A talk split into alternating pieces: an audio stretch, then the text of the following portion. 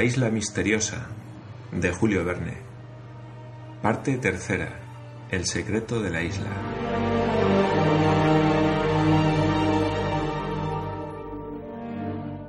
Capítulo 19. El volcán sigue vomitando y hace desaparecer la isla Lincoln. Al día siguiente, 8 de enero, por la mañana, después de un día y una noche pasados en la dehesa y de haber atendido a los animales, Cyrus y Ayrton entraron en el Palacio de Granito. Inmediatamente el ingeniero reunió a sus compañeros y les participó que la isla Lincoln corría un peligro que ningún poder humano sería capaz de conjurar. Amigos míos, dijo, y su voz revelaba emoción profunda.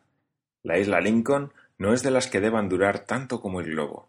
Está condenada a una destrucción más o menos próxima, cuya causa reside en ella misma, destrucción a la cual nadie puede sustraerla. Los colonos se miraron mutuamente y miraron al ingeniero. No podían comprenderle. Explíquese, Ciro, dijo Gedeón Spilett. Voy a explicarme, contestó el ingeniero o mejor dicho, no haré más que transmitirles la explicación que durante los pocos minutos de conversación secreta me dio el capitán Nemo. ¿El capitán Nemo? exclamaron los colonos. Sí, el último servicio que quiso hacernos antes de morir. El último servicio, exclamó Pencroff. El último servicio. Ya verán cómo muerto y todo nos va a hacer todavía otro. Pero ¿qué dijo el capitán Nemo? preguntó el periodista. Sépanlo, amigos míos, prosiguió el ingeniero. La isla Lincoln no está en las condiciones en que se encuentran las demás del Pacífico, y su disposición particular, que me dio a conocer el capitán Nemo, debe producir tarde o temprano la dislocación de su formación submarina. Una dislocación. La isla Lincoln. Bah. exclamó Pencroff, que a pesar de todo el respeto que tenía a Cyrus Smith, no pudo menos de encogerse de hombros. Oiga, Pencroff, repuso el ingeniero, voy a decir lo que había averiguado el capitán Nemo y lo que yo mismo he observado ayer durante la exploración que hice a la cripta de Dakar. Esa cripta se prolonga bajo la isla hasta el volcán y no está separada de la chimenea central más que por la pared del fondo. Ahora bien, esa pared está surcada de hendiduras que dejan pasar los gases sulfurosos que se desarrollan en el interior del volcán. ¿Y qué? preguntó Pencroff, cuyo ceño se frunció violentamente. Que he visto que esas hendiduras se ensanchan bajo la presión interior, que la muralla de basalto se resquebraja poco a poco, y que dentro de un tiempo más o menos breve dará paso a las aguas del mar de que está llena la caverna. Bueno, replicó Pencroff, que trató todavía de decir una chanza. El mar apagará el volcán y todo habrá concluido. Sí, todo habrá concluido, dijo Cyrus Smith. El día en que el mar se precipite a través de la pared y penetre en la chimenea central hasta las entrañas de la isla donde hierven las materias eruptivas, ese día, Pencroff, la isla Lincoln saltará por el aire como saltaría Sicilia si el Mediterráneo se precipitara en el Etna. Los colonos no contestaron a esta frase afirmativa del ingeniero. Habían comprendido el peligro que les amenazaba. Además, Cyrus Smith no exageraba en modo alguno.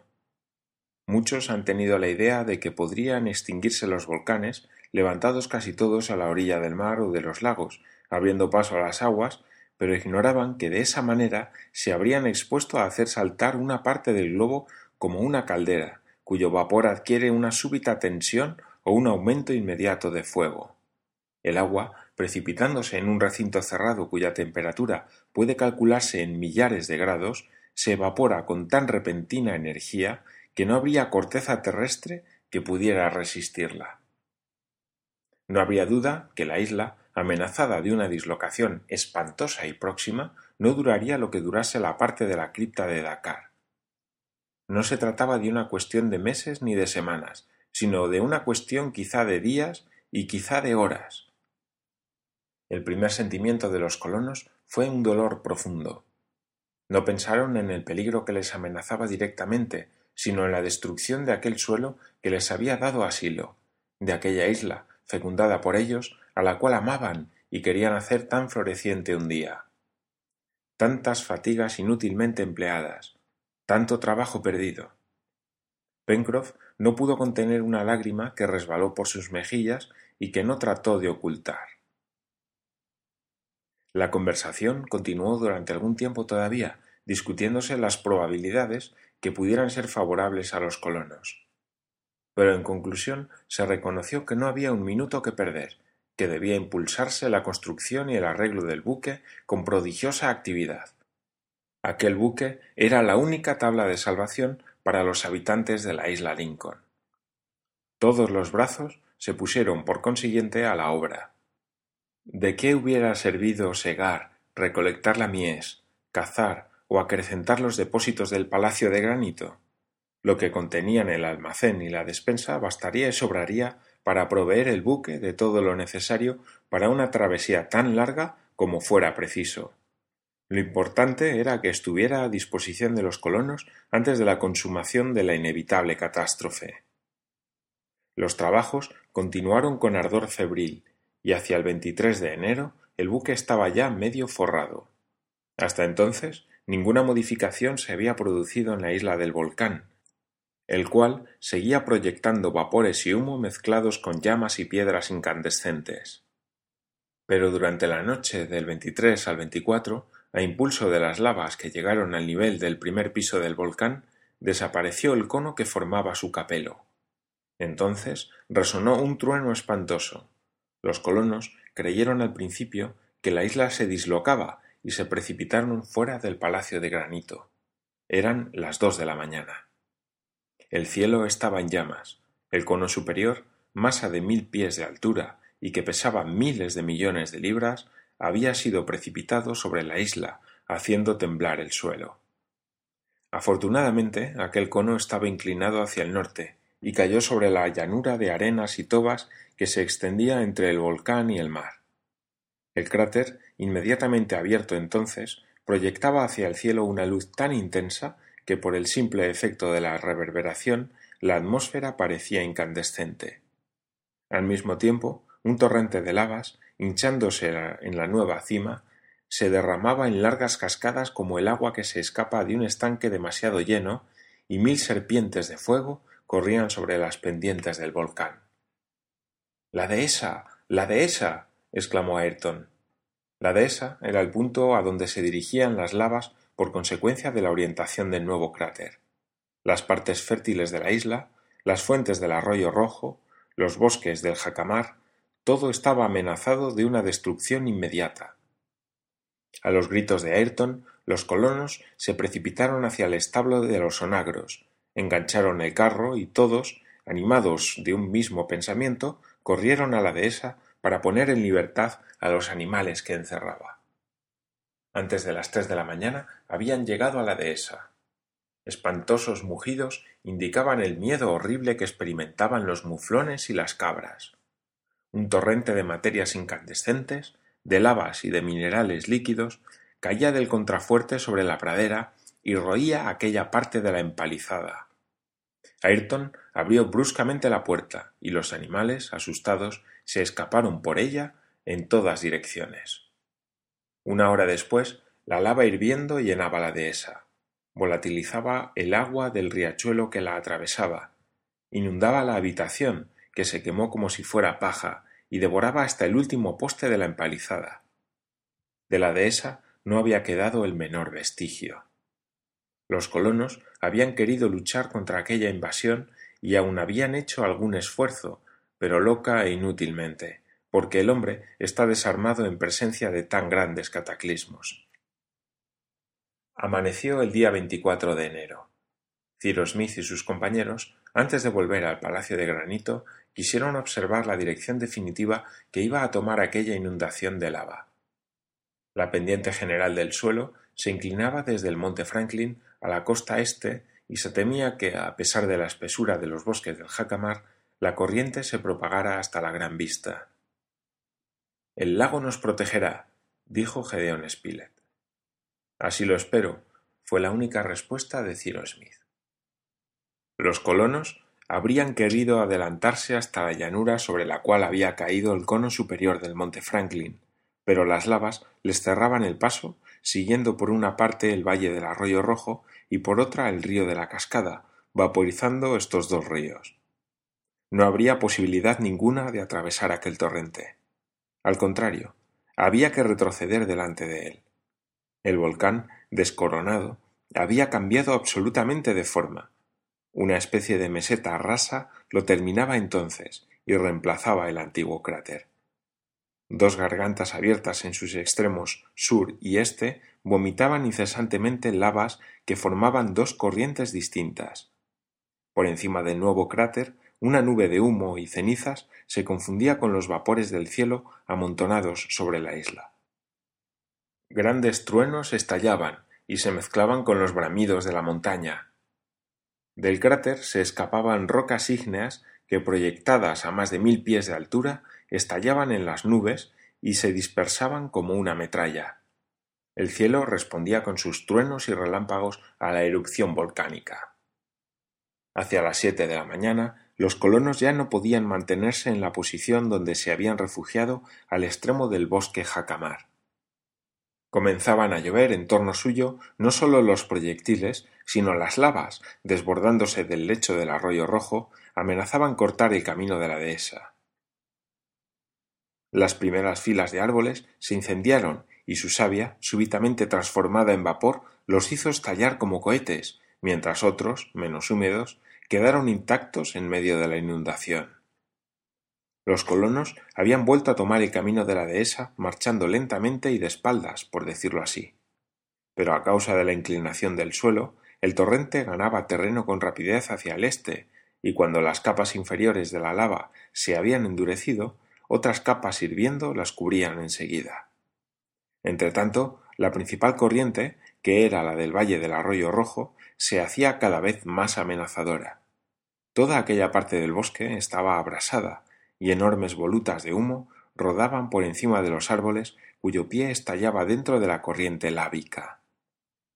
Los colonos se detuvieron cerca del lago a media milla de la desembocadura del arroyo rojo. Iba a decidirse para ellos una cuestión de vida o muerte.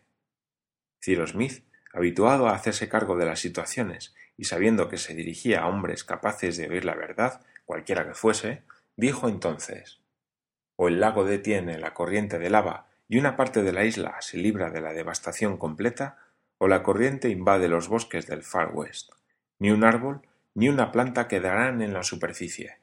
No tendremos más que rocas desnudas en perspectiva, y por último una muerte que no tardará a causa de la explosión de la isla. Entonces, exclamó Pencroff, cruzándose de brazos y jugando en el suelo con el pies, Será inútil que trabajemos en la construcción del barco. Pencroff, repuso Cyrus Smith, hay que cumplir con nuestro deber hasta el fin. En aquel momento, el río de lava, después de haberse abierto paso a través de los hermosos bosques que devoraba, llegó al límite del lago. Allí existía cierto levantamiento del suelo que, si hubiera sido mayor, tal vez habría bastado a contener el torrente. Manos a la obra. exclamó Cyrus Smith. El pensamiento del ingeniero fue comprendido enseguida. Había que poner un dique al río de lava y obligarlo a precipitarse en el lago. Los colonos corrieron al arsenal, volvieron con palas, picos, hachas y con árboles que cortaron y tierra que amontonaron, en pocas horas pudieron levantar un dique de tres pies de altura y algunos centenares de pasos de longitud. Cuando terminaron, les pareció que habían trabajado unos minutos. Ya era tiempo. Las materias derretidas llegaron casi inmediatamente a la parte inferior del dique. El río hirviente se levantó como una cascada que trata de desbordarse y amenazó superar el único obstáculo que podía impedirle la invasión de todo el Far West. Pero el dique logró contenerlo, y la lava, después de un minuto de suspensión, que fue terrible, se precipitó en el lago Grant por una cascada de veinte pies de altura. Los colonos, anhelantes, sin hacer un ademán ni pronunciar una palabra, contemplaron entonces la lucha de los dos elementos. Qué espectáculo aquel combate entre el agua y el fuego. Qué pluma podría describir aquella escena de maravilloso horror y qué pincel pintarla. El agua silbaba evaporándose al contacto de la lava hirviendo. Los vapores proyectados en el aire formaban torbellinos de una inmensa altura, como si las válvulas de una enorme caldera hubieran sido abiertas repentinamente. pero por considerable que fuera la masa de agua contenida en el lago, debía acabar por ser absorbida, puesto que no se renovaba, mientras que el torrente, alimentado por el manantial inagotable, llevaba sin cesar al lago nuevas oleadas de materias incandescentes.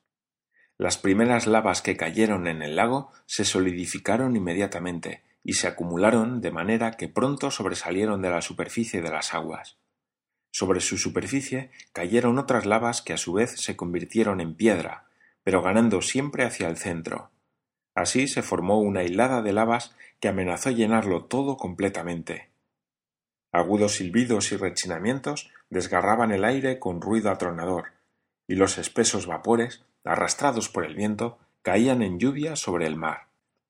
Las hiladas de lava se iban aumentando en el lago, y los bloques solidificados se amontonaban unos sobre otros. Allí donde se extendían en otro tiempo aguas tranquilas, aparecía una enorme aglomeración de rocas humeantes como si un levantamiento del suelo hubiera hecho surgir millares de escollos. Imaginémonos las aguas alborotadas durante un huracán, e inmediatamente solidificadas como en un frío de veinte grados, y tendremos una idea del aspecto del lago tres horas después de la irrupción de aquel irresistible torrente. Por esta vez el agua debía ser vencida por el fuego. Sin embargo, fue una fortuna para los colonos que la expansión lábica se hubiera dirigido hacia el lago Grant, porque tenían algunos días de respiro. La meseta de la Gran Vista, el Palacio de Granito y el Arsenal se habían preservado al menos por algún tiempo. Ahora bien, estos pocos días había que emplearlos en forrar y calafatear el buque con cuidado. Después se le botaría al mar, y los colonos se refugiarían en él, sin perjuicio de ponerle el aparejo cuando estuviera en su elemento. Con el temor de la explosión que amenazaba a la isla, no había seguridad ninguna para los que permaneciesen en tierra. El retiro del palacio de granito, tan inexpugnable hasta entonces, podía ser destruido de un momento a otro. Durante los seis días que siguieron, del 25 al 30 de enero, trabajaron en el buque haciendo la tarea que hubieran podido hacer veinte hombres apenas tomaban un momento de reposo. El fulgor de las llamas que brotaban del cráter les permitía continuar su trabajo de día y de noche. La erupción volcánica continuaba, pero quizá con menos abundancia, circunstancia feliz, porque el lago Grant estaba ya casi completamente lleno, y si las nuevas corrientes de lava hubiesen aumentado el caudal de las antiguas, se habrían esparcido inevitablemente por la meseta de la Gran Vista y de allí por la playa. Pero si por este lado la isla estaba protegida en parte, no sucedía lo mismo por el lado occidental. La segunda corriente de lava, que había seguido el valle del río de la Cascada, valle ancho cuyos terrenos se deprimían a cada lado del arroyo, no debía encontrar ningún obstáculo. El líquido incandescente se había derramado por la selva del Far West. En aquella época del año, en que las especies estaban desecadas por un calor tórrido, el bosque se incendió inmediatamente, propagándose el incendio a la vez por la base de los troncos y por las altas ramas, cuyo enlace favorecía los progresos de la conflagración. Parecía también que la corriente de llancas se desencadenaba con más celeridad en la cima de los árboles que la corriente de lava en la base. Sucedió que los animales, locos de terror, feroces o mansos, jaguares, cavialles, caulos, jabalíes, caza de pelo y de pluma, se refugiaron hacia la parte del río de la Merced, en el pantano de los Tadornes y al otro lado del camino del puerto del Globo.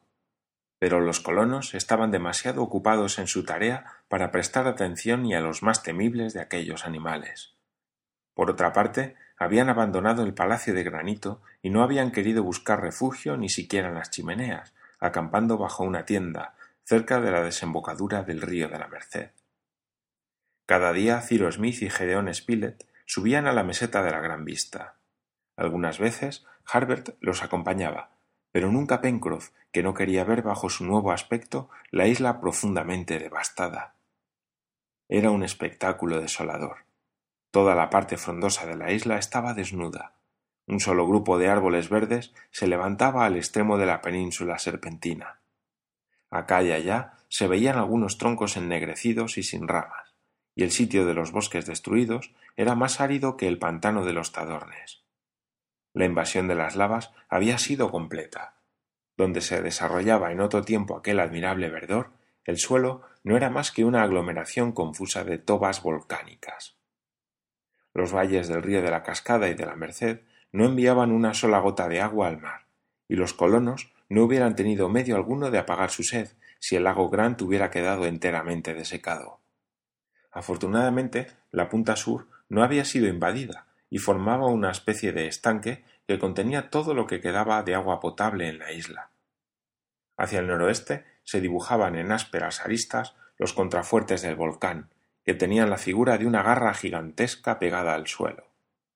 Qué espectáculo tan triste, qué aspecto tan horrible y qué sentimiento para aquellos colonos que de un dominio fértil, cubierto de bosques, regado de ríos y arroyos, enriquecido de cosechas, se hallaban en un instante trasladados a una roca árida, sobre la cual, sin los depósitos y las reservas que tenían, no hubieran hallado ni siquiera con qué vivir.